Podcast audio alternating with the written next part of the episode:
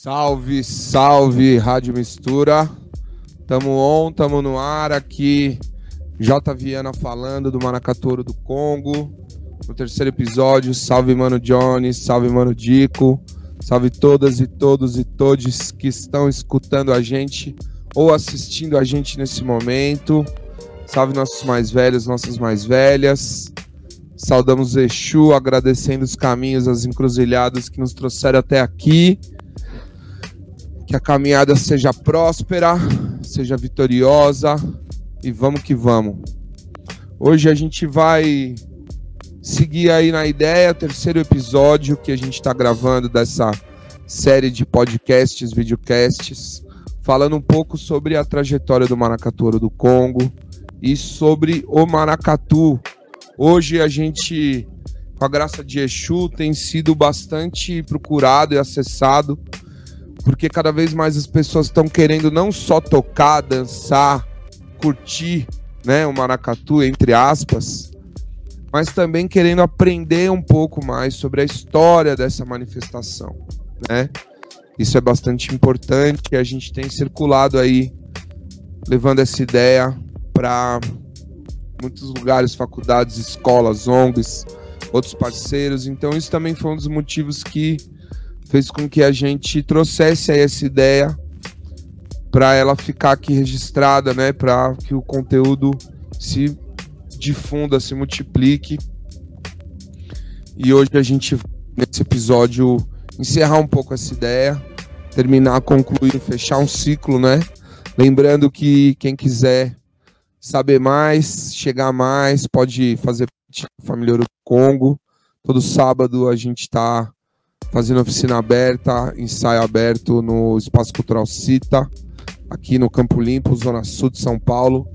Procura a gente lá no Instagram, arroba Maracatoro do Congo, segue nós, dá um salve e tamo conectado. Vamos que vamos, Johnny. Chama aí. Então, olha que beleza. A gente parou fazendo aí um. A gente fez uma primeira uma atacada né, no último podcast, trazendo um pouco mais sobre a origem do maracatu, aspecto histórico, né? O que, que aconteceu, obviamente, de forma resumida, para chegar até aqui. E hoje a gente vai dar continuidade falando um pouco da nação que a gente faz parte, a nação do Maracatu em Canto do Pina, fica no bairro do Pina, lá em Recife, e um pouco do que a gente vem construindo nos últimos 13 anos no, com o Maracatouro do Congo aqui no Campo Limpo. Então, queria convidar aí quem está no, no YouTube assistindo a gente com imagem, né? Para quem está só ouvindo o podcast, a gente está agora vendo um trabalho gráfico, né? Uma arte da nação do Maracatu em Canto do Pina, que é toda cheia de elementos, né? Afrodiaspóricos, afrodescendentes, com o logo da nação, tudo em Amarelo e azul são as cores da nação Encanto do Pina, né? Orixá Oxum, Orixá Iemanjá, Benção Vokshaba, Benção do Iliaxá Oxum Deim. E aí a gente tem aí flores de búzios, ondas, é, os instrumentos, vários elementos, né? Numa composição bem bonita aí, que identificam a nação do Maracatu Encanto do Pina. E é daí que a gente vai partir. Vamos para a próxima aí, Johnny. Aí a gente tem o logo da nação, né? Estamos falando um pouco, como eu falei no último podcast, uma nação de das Iabás, das orixás mulheres, uma nação de rainhas, uma nação de Oxum, uma nação de Emanjá. E aí é importante acho que explicar um pouco, né, que todas as nações de Maracatu, as comunidades tradicionais de Maracatu lá de Recife, Olinda e arredores, todas essas nações elas têm uma orixá matrona ou um orixá patrono. Então, uma das exigências, vamos dizer assim, né, é, da nação é que a nação tenha a força ancestral que rege essa nação. Quando a nação é fundada, isso é consultado né, nos búzios, nos oráculos. É, isso também está ligado ao orixá da cabeça da matriarca ou do patriarca da nação, né? Então, por exemplo, o encanto tá aí, a gente tem aí na imagem também uma foto da da Vokshaba, né? A direita em cima. É, a Vokshaba é de Oxum. E então a nação também carrega Oxum por causa disso, mas o Encanto do Pina foi fundado pela Dona Maria de Sônia, que já já fez a passagem, é a Dona Maria de Sônia de Emanjá, então é por conta disso também que a nação carrega é, esses elementos. E aí essa parte estética é bastante importante, né? Embaixo, nessa arte de baixo, a gente consegue ver alguns batuqueiros e batuqueiras e a mestra. E aí pode passar, Johnny, na próxima a gente tem também aí a mestra com a camiseta da nação e uma foto da nação na passarela. Atrás, uma foto da mestra lá no barracão, lá no Ilê. Então a gente vê que as cores são muito fortes, né? Então o azul e o amarelo são aspectos bastante potentes e importantes na identificação da nação do Maracatu, encanto do Pina, certo? Isso tem um fundamento, a gente vai falar um pouco disso hoje. E aí agora eu vou seguir falando um pouco da corte, acho que nessa foto aí dá para ver um pouco, né? Antes do batuque, o que tem grande importância no maracatu é a corte, pode passar, Johnny. O maracatu, ele é um castelo, ele é um cortejo real para uma rainha preta. Então, na sequência da nação como um todo, o aspecto mais importante é a rainha, né? Nesse caso aí a gente tem uma imagem da dona rainha Célia de Oiá. A rainha do Maracatu tem que ser uma mulher preta. É, mesmo né, no nosso aprendizado, mesmo nos grupos de Maracatu, né, que não são nações tradicionais, os grupos de Recife ou de fora de Recife, que vão representar a corte do Maracatu, o ideal é que seja uma mulher preta. Na nação, em Canto do Pina, pelo menos, é obrigatório que se tenha uma mulher preta nesse cargo, nessa função. Na ausência de Vokshaba, que não consegue mais desfilar como rainha, a gente tem hoje Dona Célia de Oiá, que brilhantemente desfila como rainha da nação. E aí a gente vai retomar lá algumas, alguns textos da Maria Eugênia de, Freina, de Freitas Maacorum, que escreveu Maracatu Ritmos Sagrados, que a gente falou no podcast passado. Então ela vai falar aqui do ponto de vista da organização social das nações, né?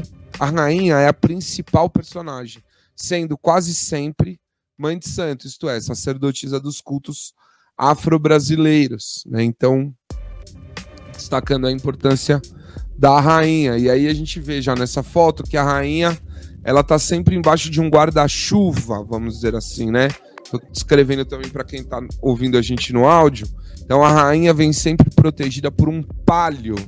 O palio é um guarda-sol bem grandão, também chamado em algumas traduções africanas de cumbi. Então esse grande guarda-sol ele é também um, um signo de poder das cortes africanas. Né? A rainha e o rei vão sempre com o ori coberto, protegidos, eles são especiais. Então é uma insígnia de poder e a gente pode ver na mão da rainha também o cetro e a espada, que também são elementos que mostram a importância dessa personagem, não só numa como alegoria, mas na prática, né, na condução dessa comunidade e, e de todas as nações, né, cada qual com a sua rainha. Vamos lá, Johnny.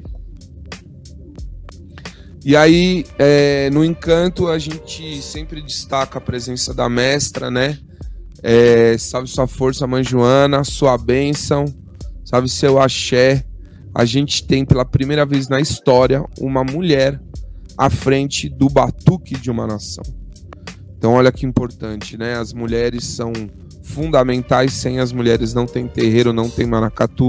Porém, durante muito tempo, por conta do machismo também que foi se infiltrando na tradição, é, as mulheres não ocupavam muitos cargos de destaque. Então, na maioria dos casos, até hoje, a figura masculina que ocupa esse lugar de regente do batuque, que é um lugar de destaque, é um lugar de poder, né? Hoje, no Encanto, a gente tem a alegria de ter a presença da mestra Joana, maravilhosa, como a nossa mestra, isso é bastante importante destacar. No slide seguinte, para quem está vendo, passa aí, Johnny, por favor. a gente tem um, um voto de aplauso à mestra Joana, que saiu é, no Diário Oficial do Estado de Pernambuco. Eu não me lembro exatamente o ano, 2015, olha que interessante. Aí eu coloquei aí para a gente ter aí essa reflexão, né? É, olha a importância política do maracatu também na cidade de Recife, a ponto de sair no Diário Oficial, né? Voto de aplauso à mestra Joana, a única mestra do maracatu no Brasil, em homenagem ao Dia do Maracatu, comemorado em 1 de agosto. Né? Maracatu Patrimônio Material da Cultura Brasileira. E é, tem essa, carrega essa importância social, política, cultural, né? Em Recife e no Brasil como um todo. Então é sempre legal a gente ter esse destaque. Aí, pode passar, Johnny, a gente vai falar um pouco da Calunga. É, a gente está problemas técnicos aí não saiu, mas a Calunga, depois da rainha, da mestra, é, e aí pensando nas personagens da corte, a Calunga, ela é uma boneca de pano, né? Que ela é um fuxico, um orixá que tem é, como se fosse um assentamento preparado para ir para a rua. A Calunga é um dos mistérios do Maracatu, né? E a dama de passo, que é a pessoa que carrega a calunga, uma mulher, ela é seguida pela boneca e representa, essa boneca representa, segundo a Maria Eugênia, ritmos sagrados de novo, representa uma divindade ou a própria divindade dos povos do Congo e Angola, constituindo-se objeto de força e proteção. Ao ser introduzida no grupo, ela passa por uma cerimônia religiosa. É, pode passar de slide, Johnny. Ou seja, é, a Calunga, pode passar de novo, uma figura, uma, um termo banto, né? É, Kibundo, um Inquice, é reverenciada no Maracatu como uma representação da ancestralidade. Isso mostra aí a mistura, né?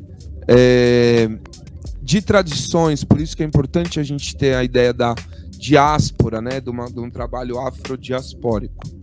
E aí a gente vai seguindo na corte, vou dar uma resumida aqui. É... A gente tem na frente da corte, né, o estandarte, as damas de passo com as calungas e começa o desfile.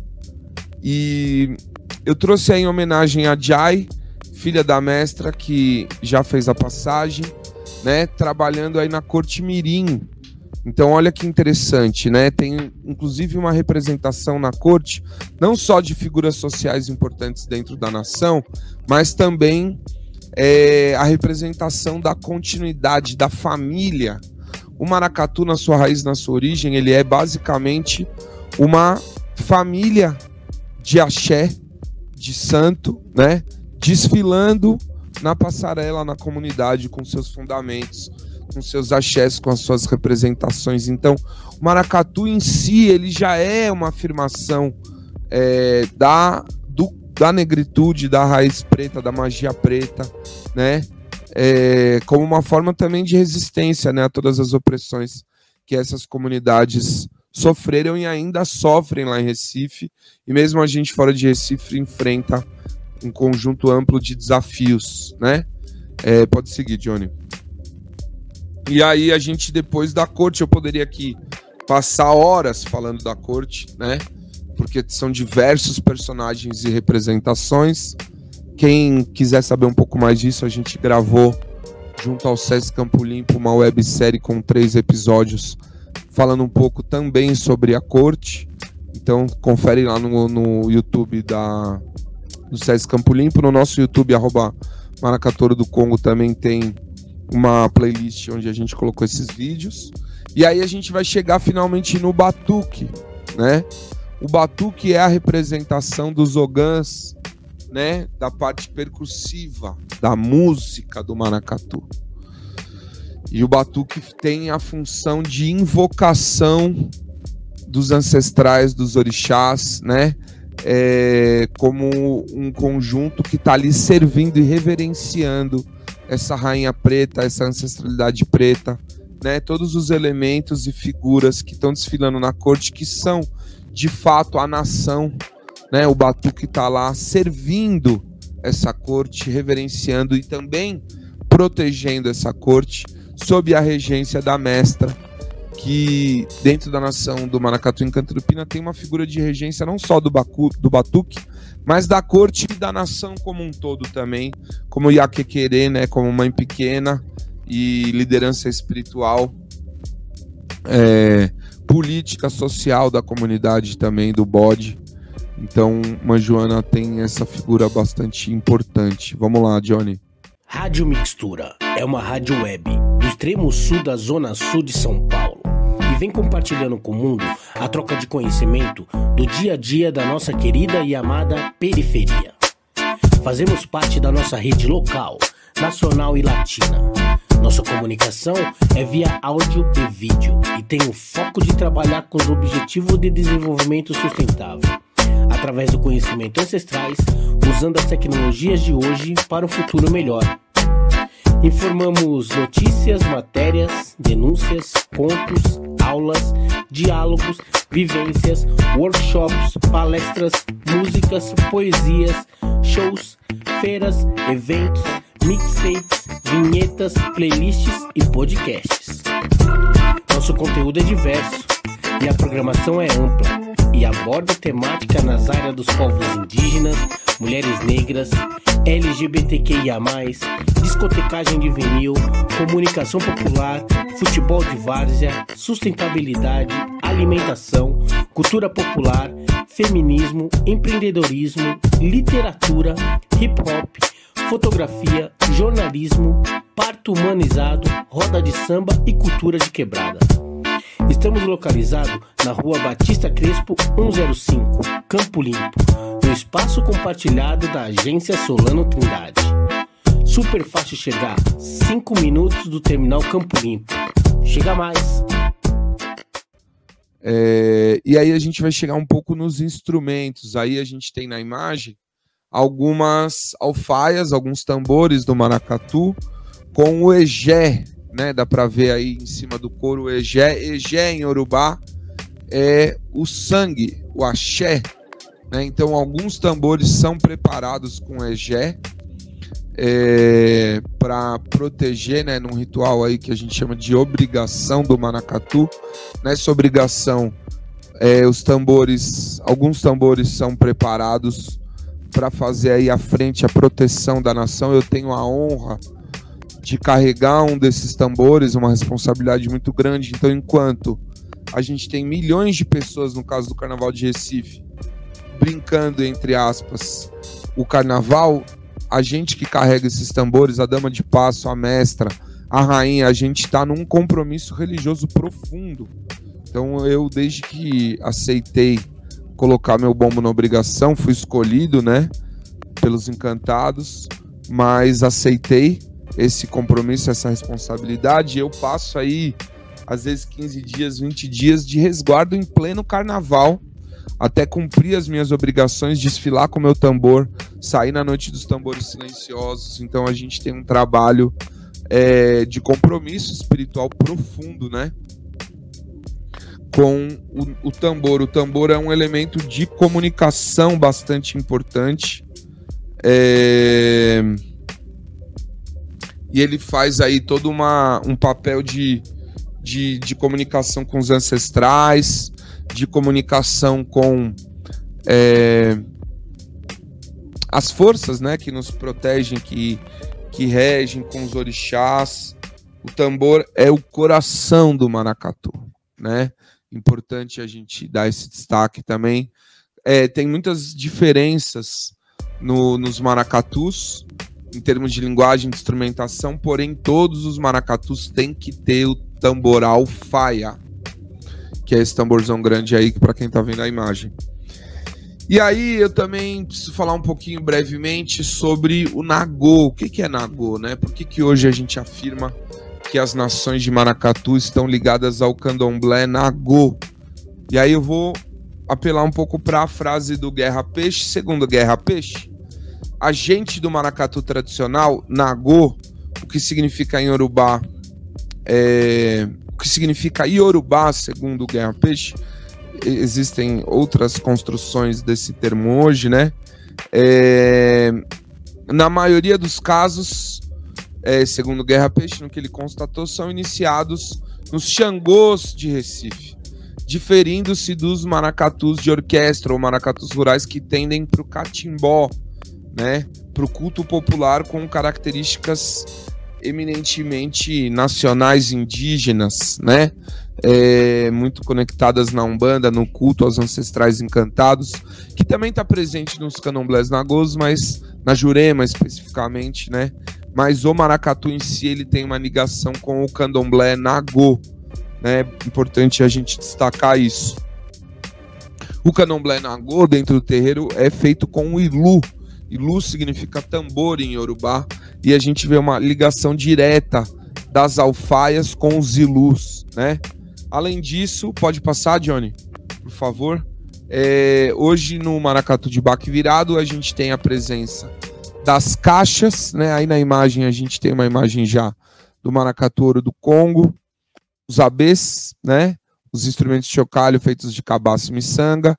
Atrás dá para ver alguns batuqueiros portando timbal, a caixa. Né? A gente utiliza também o gongue, um instrumento de ferro. É, o ganzá ou mineiro, né? que também é um outro chocalho. E essa é basicamente a instrumentação do maracatu de baque virado dentro da linguagem que a gente faz parte.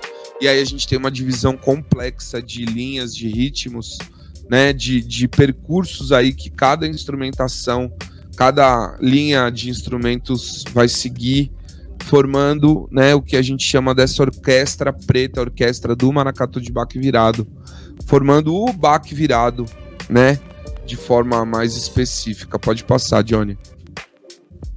E aí a gente tem uma imagem antiga do, da nação do maracatu elefante para fazer esse paralelo, né? Olha aí a, a menos de um século atrás, certamente, né?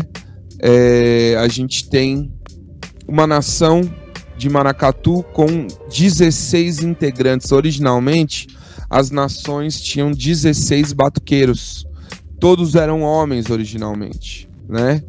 É, esse número 16 tem uma ligação com os Odus, com os Búzios, né? É, com os 16 caminhos ofertados por Exu, por Oxum também, né? É, aí não vou me aprofundar nisso agora, mas quem é do Santos sabe o significado desse número. E as nações originalmente traziam essa conexão, tinham que ser 16 pessoas tocando, é, o que reforça mais uma vez a ligação da nação do Maracatu Nação com a sua raiz do candomblé, né? Isso é bastante importante e hoje a gente vê isso muito vivo em Recife isso que é bastante importante, né? Muitas pessoas veem a gente fazendo ouro do Congo aqui em São Paulo e não entendem por falta de conhecimento mesmo, né? E acham que ah, é, é, é uma brincadeira, é folclore, né? A gente não usa essas expressões, né? A gente não brinca maracatu, a gente toca maracatu, a gente vive maracatu, a gente dança maracatu, a gente faz maracatu.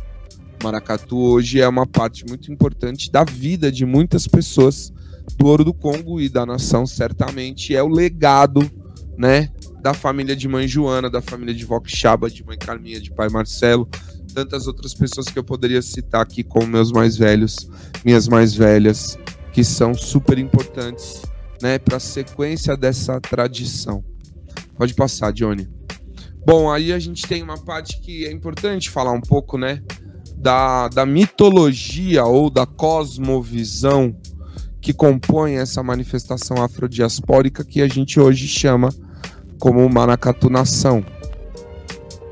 É, segundo ainda Maria Eugênia de Freitas, é, o sistema de crença do Xangô está baseado em três categorias principais: os orixás, né, as divindades afrodiaspóricas e urbanas né? Orixá é uma palavra iorubá, ori é cabeça, chá é senhor, então orixá é a senhora ou senhor da cabeça, então, né, é um elemento fundamental, uma divindade, né? O panteão dos orixás iorubás são aí a grande a, a grande frente da mitologia do culto ancestralidade né, nos Xangôs de Recife, nos candomblés nagôs.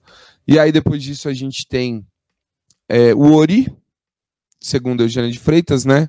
O Ori é um orixá individual, é a nossa cabeça, segundo ela, princípio vital individual. É, e na sequência, os ancestrais ou os eguns. Né? Então, sem orixá, sem ori, sem ancestral, não tem maracatu. O maracatu, a nação de maracatu, precisa louvar, precisa reverenciar essas divindades, esses ancestrais, para poder sair na rua. E aí acho que é importante a gente fazer um paralelo com os grupos de maracatu, né? Se eu tenho um grupo de maracatu e eu não sou do candomblé, o que, que eu faço, Jota?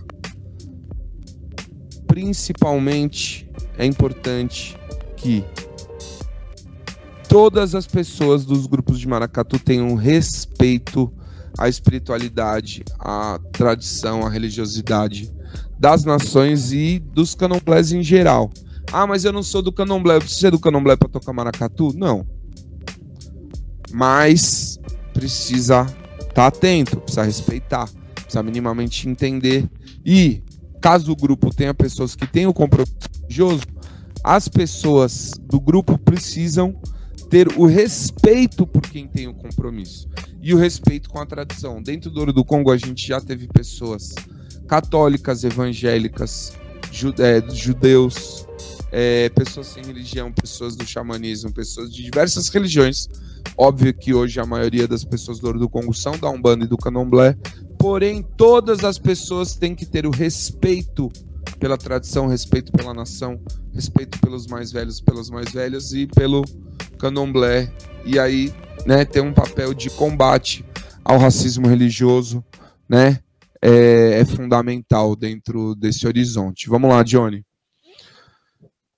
É, se a gente for pensar no Ori, né, o Ori, por conta do sincretismo e do racismo religioso, da intolerância religiosa, foi, foi e ainda é identificado em muitos contextos como um, né, num sincretismo com os anjos de guarda. É, apesar da gente discordar um pouco dessa visão, acho que é importante falar né, sobre isso. Porém, no, no Ilê, a gente cultua Ori como uma divindade, né? Que não tem ligação com nada cristão, nem com anjo de guarda. É, Ori é o que nos sustenta, né? É, o orixá ele tem uma condição aí atemporal, coletiva, né? O ori ele é uma dimensão temporal da vida. Cada pessoa tem o seu ori. Esse ori precisa ser cuidado, especialmente das pessoas que têm cargos de liderança dentro da nação. Precisam dar ebori, ebó para o ori, cuidar dos seus oris, alimentar os seus oris, certo? As nossas cabeças. Pode seguir, Johnny. E aí, uma, uma frase que eu gosto muito, né, da Maria Eugênia de Freitas no Ritmos Sagrados, que ela vai falar pô, se liga nessa.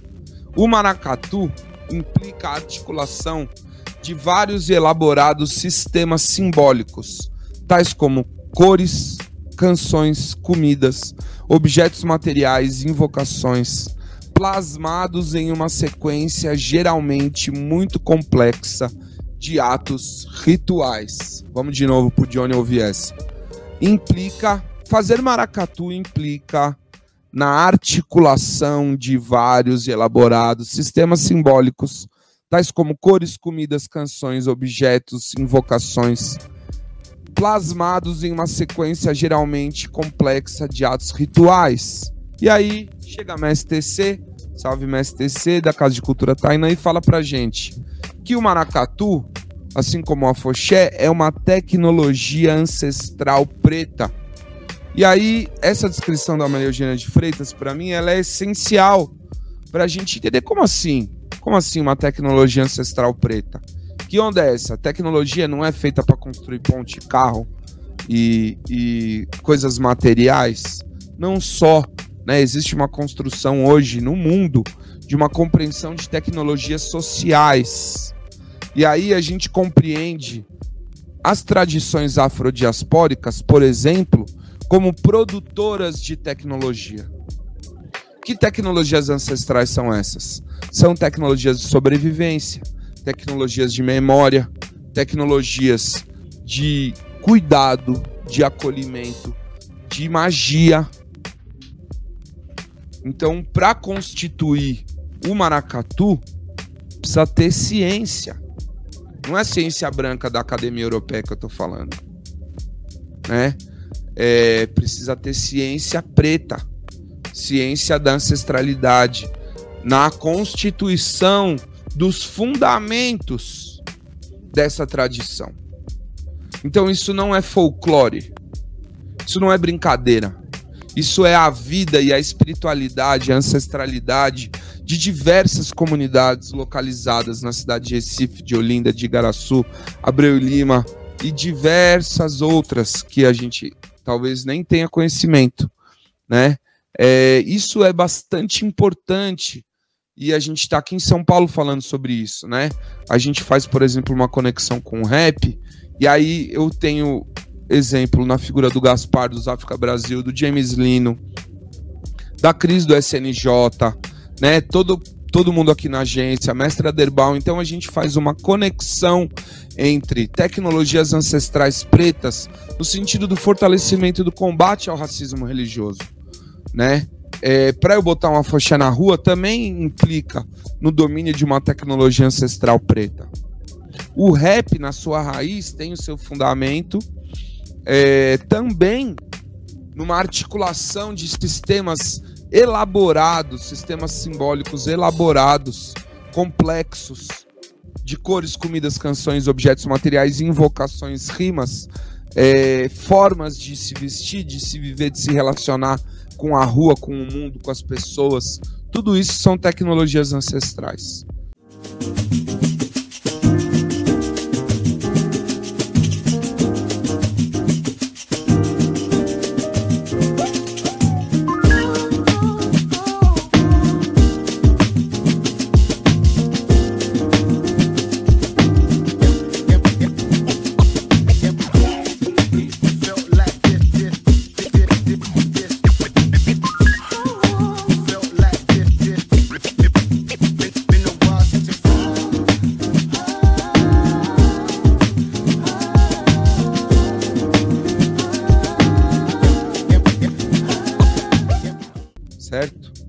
Johnny. E aí, eu tô falando de tecnologia ancestral preta, tô falando de rua, não posso deixar de falar de Exu, Aroê, Monjubá Exu, Agô. Não posso sair na rua sem cultuar, sem pedir agô, sem pedir licença pro dono da rua. Pra Elegbarijó, pra boca que tudo come para o grande senhor das encruzilhadas. Então, aquela pessoa que, por exemplo, puxa um maracatu e não pede agô para sair na rua, tá moscando. Tá moscando na missão. Não dá para ficar fazendo branquice dentro do maracatu. Maracatu é uma ciência preta. É uma tradição preta ancestral que tem a sua história, ninguém inventou ela aqui em São Paulo. Ela pode ser transformada? Longa discussão, não cabe nesse podcast, mas ela é viva. A cultura é viva, como diz o STC, como graças a Deus, Papai Gil, Papai Gilberto Gil levou essa ideia para o Ministério da Cultura. Hoje a gente tem o Prêmio Cultura Viva, a Rede Cultura Viva, a rede de pontos de cultura. Né? Então, tô, tô aqui fazendo conexões para mostrar que eu não estou inventando roda nenhuma né? Essa roda é de Exu, essa roda é de Ogum, essa roda tá rodando há séculos. Essa roda vem lá de África, passou pela diáspora, sofreu, é, sobreviveu a todo sofrimento, né? A todo massacre do sistema escravocrata, escravocrata colonizante, colonizador, sobrevive até hoje a essa sociedade machista e racista e a gente continua praticando o maracatu nação, certo? Graças a Exu também. Segue Johnny. E aí todo maracatu, toda nação de maracatu tem um rei e uma rainha que são representações de Xangô, representações de Oiá, né, o rei e a rainha. Por que que todo Maracatu tem um rei e uma rainha? É, Oiá é a grande senhora dos eguns. O maracatu ele é um, um, uma louvação à ancestralidade, mas isso também não é uma história da moranguinho. Ai, que linda ancestralidade. Não, não é assim que funciona. Para você cultuar um ancestral, você precisa cuidar dele, cultivar ele, cativar ele. Ele precisa aceitar, proteger a sua rama, a sua raiz, a sua família. Por exemplo, se o Dico resolve montar um maracatu, ele vai falar com o babá dele, vai lá conversar com o espírito da bisavó dele do bisavô dele para ver se esse espírito topa compor a frente de proteção, vamos dizer assim, do Maracatu, da nação da família do Dico. Porém, e todos os outros segundos que são invocados quando o Maracatu sai na rua? Quem cuida deles? Oiá, Yansan.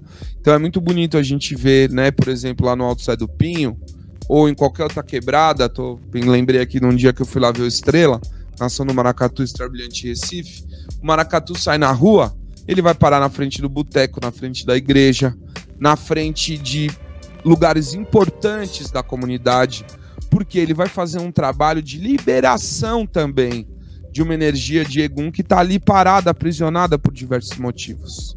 Né? Então Oiá faz essa roda girar.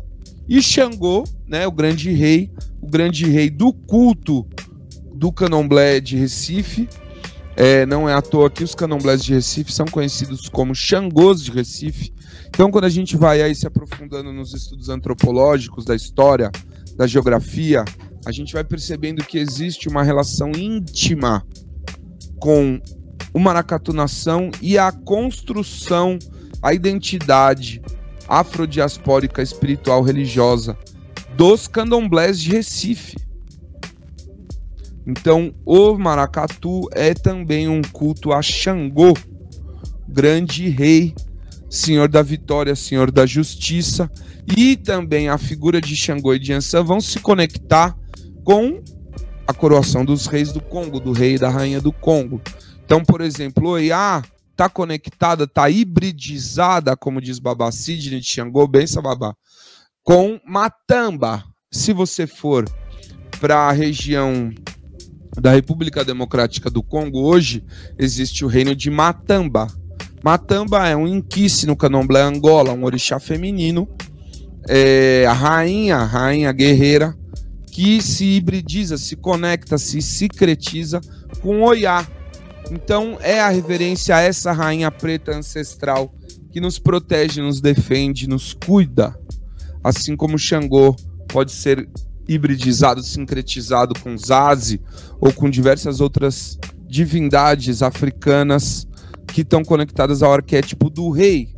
Que rei? O rei preto. Em sua maioria das vezes, um rei gordo. Senhor do trovão, senhor da justiça, senhor do coletivo, né? É, então, todas essas figuras ancestrais, essas divindades estão conectadas a todos os maracatus. Tocou maracatu, você tá de alguma forma tocando elogiar para Xangô, mesmo sem saber. Ah, lá no Japão tem um grupo, eles tocaram lá. Eles estão tocando para Xangô, independente deles quererem ou não. Então isso é importante ser dito e ser entendido por quem toca maracatu, quem pratica maracatu. Vamos lá, Johnny. E aí a gente vai ter aí um, um textão brabo que é muito importante e que vai dar uma conectada, uma amarrada com o que a gente trabalhou nos outros podcasts e no que eu estou dizendo hoje, né?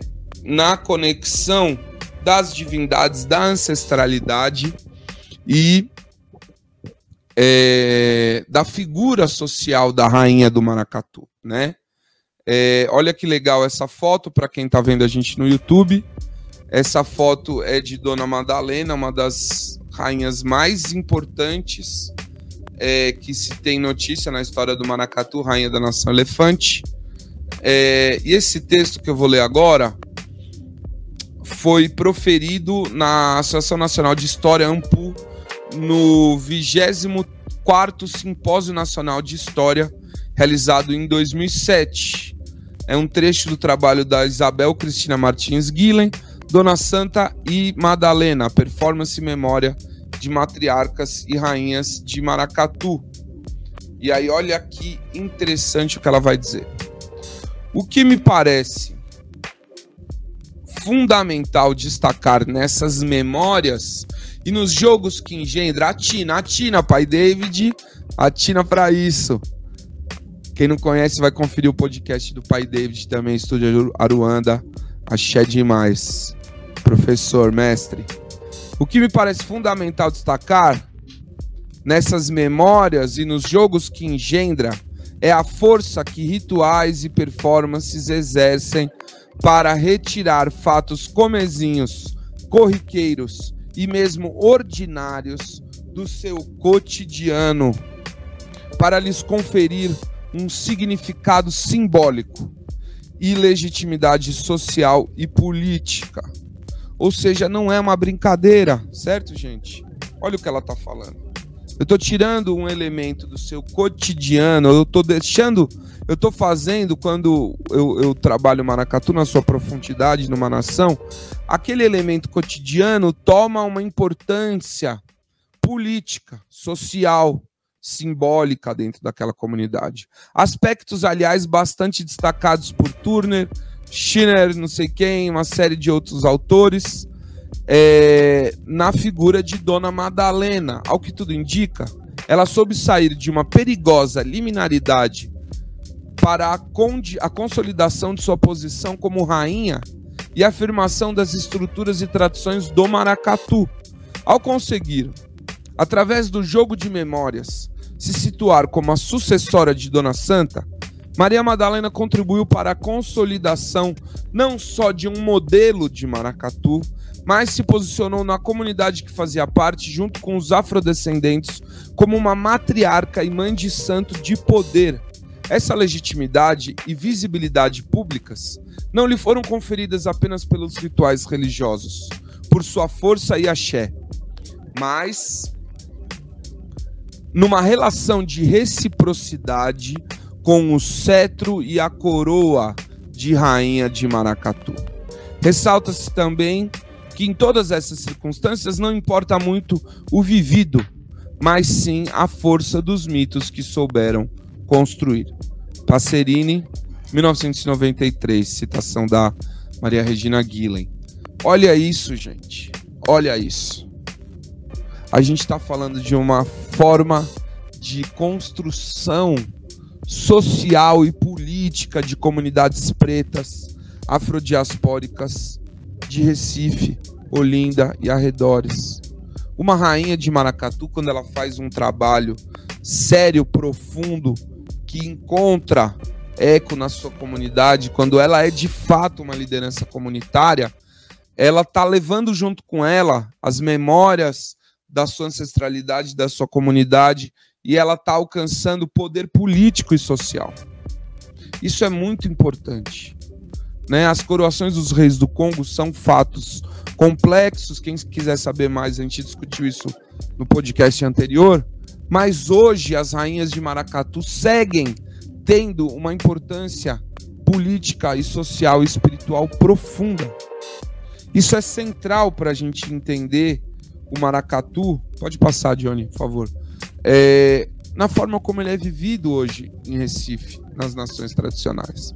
E aí, a gente vai caminhando para o fim de mais esse podcast com essa imagem que é bastante importante para mim, é, para o Maracatu do Congo, para nação do Maracatu Encanto do Pina.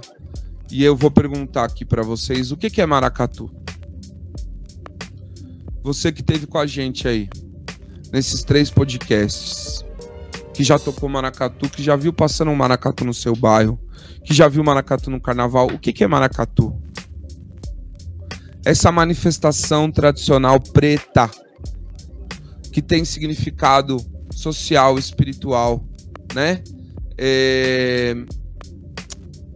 Numa fusão sim, de tradições pretas com elementos indígenas, sim, com elementos europeus também, porém é um grande cortejo, símbolo da diáspora viva.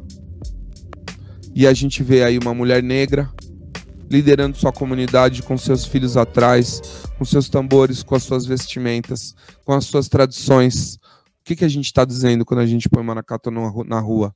Estamos vivos, estamos vivas, a gente respira, a gente tem força, a gente tem fome, a gente tem fé.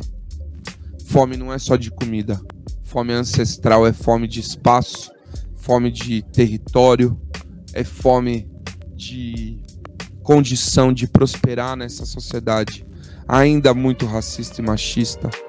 É... Então, vamos dar essa pasada mais funda, né?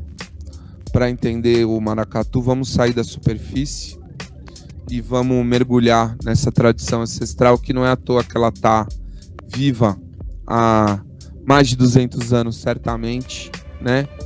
É uma honra para mim falar sobre o maracatu de baque virado. É... Eu agradeço a todas as pessoas que me ensinaram maracatu. Dedico também esse podcast pro Babá Lumumba, que essas câmeras que estão me filmando agora tiveram também a honra de filmar ele.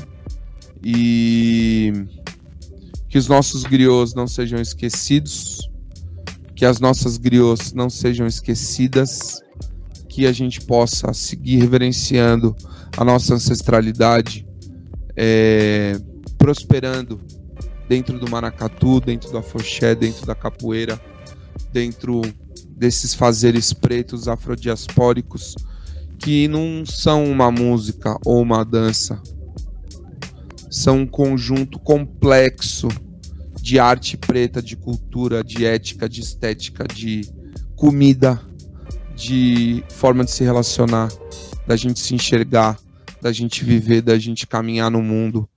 É... Eu tenho certeza que se a gente passar a seguir esse horizonte ético-político de emancipação psicossocial das pessoas pretas e afrodescendentes e indígenas, muita coisa vai melhorar nesse país e a gente vai conseguir fugir um pouco desse modelo de sociedade eurocentrada que está levando a gente à falência. Viva todas as nações de Maracatu. Viva a nação do Maracatu Encanto do Pina, Ilha Shell Xundein. É... Agradeço a meus irmãs, minhas irmãs, meus irmãos, minhas irmãs do Maracatu Ouro do Congo. E para fechar, eu vou cantar assim. É Oxum que cuida desse baque nas águas dela que eu vou. Reflete no espelho a força e a beleza do povo Nagô. É Oxum que cuida desse baque nas águas dela que eu vou. Reflete no espelho a força e a beleza do povo Nagô. Mãe das águas doces Limpa no rio seus filhos. Cuida da cabeça daquele que esqueceu que o ouro vindo do Congo traz riqueza de um brilho que é seu. Que o ouro vindo do Congo traz riqueza de um brilho que é seu. A força que herdei vem do brilho de Eie Canta forte a memória de um povo que esse chão fortaleceu. E no Pina eu rego a semente que preta velha nos deu. No Pina eu rego a semente que preta velha nos deu. No Cita eu rego a semente que preta velha nos deu. Na rádio eu rego a semente que preta velha nos deu. Salve, salve. Todas as pretas velhas, salve Tianice, salve Agência Solano Trindade, todas as mulheres pretas que compõem nossos coletivos. Axé, Adupé, Agô, Motumbá, Saravá.